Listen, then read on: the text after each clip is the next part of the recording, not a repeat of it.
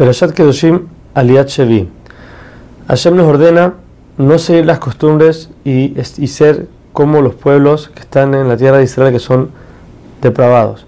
Ya que si no seguimos la ley de Hashem y si nos, vamos con todos los pueblos, entonces les va a pasar a nosotros lo que les pasó a ellos, que es que lo van a sacar de la tierra.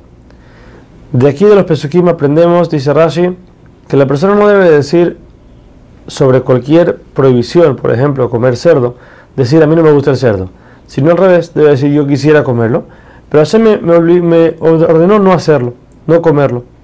¿Por qué? Porque nuestra separación de los pueblos debe ser porque Hashem nos ordenó. Tenemos que apegarnos a Él porque Él nos ordenó, no porque es mejor para nosotros. Aún y que puede ser que en verdad sí sea bueno para nosotros, pero nuestro, nuestro motivo tiene que ser ya que Hashem nos ordenó. La Torah vuelve a repetir el hecho de que ya que habló de las cosas prohibidas, entonces vuelve a repetir, cuando uno va a comer un animal, puede ser un animal puro, pero si no se le, si no se le degolla como tiene que ser, entonces está totalmente prohibido. Y ese, esa separación entre que se degolló bien o mal es muy chiquita, porque tiene que cortarse la mayoría de la faringe y la laringe. Si se corta la mitad no sirve, si corta un poquito más, que ya es la mayoría, ahí el animal es permitido. Al final de la operación, la Torah nos trae el castigo por la persona que hace hechicería. Nos dice que muere apedreado. De aquí dice Rashi, de este pasuk y de lo que vimos anteriormente, se aprenden las reglas de todo, todas las prohibiciones que vimos que tienen caret.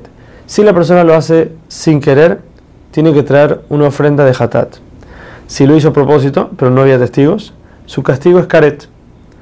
Y si la persona tiene testigos que le advirtieron no hacerlo y él de todas formas lo hizo, ahí en, ese, en esa situación él merece pena de muerte, sea cual sea la que le toca, depende de la prohibición que traspasó.